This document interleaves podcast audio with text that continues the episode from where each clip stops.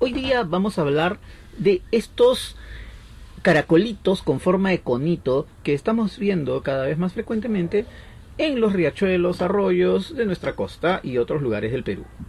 Melanoides tuberculata.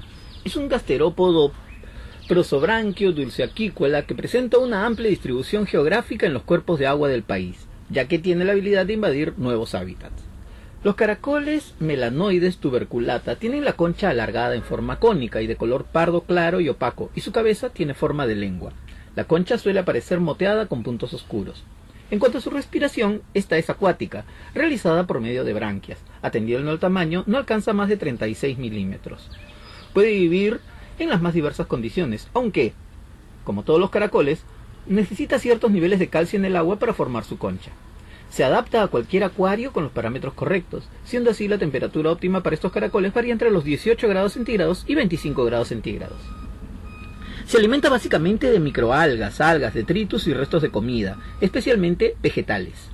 Esta especie es activa especialmente de noche, permaneciendo oculta durante el día entre el sustrato escondida tras las hojas de las plantas en las zonas más oscuras.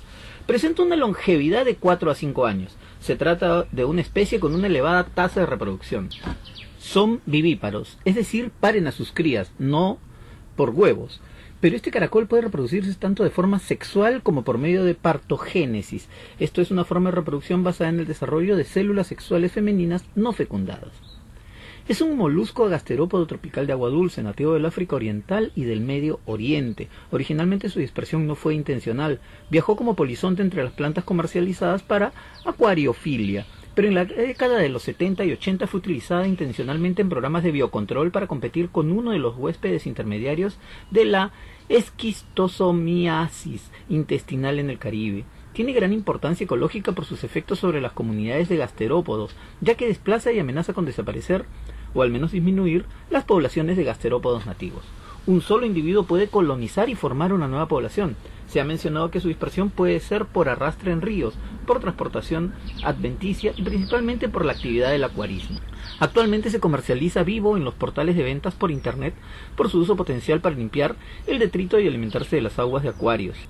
Esta especie, como ya lo dijimos, puede colonizar rápidamente diferentes tipos de hábitats naturales, puede alcanzar densidades muy altas, de varios miles de individuos por metro cuadrado y tolera un amplio espectro de condiciones ambientales. Es un caracol portador de tremátodos que ocasionan enfermedades al hombre, peces de interés comercial, aves y mamíferos.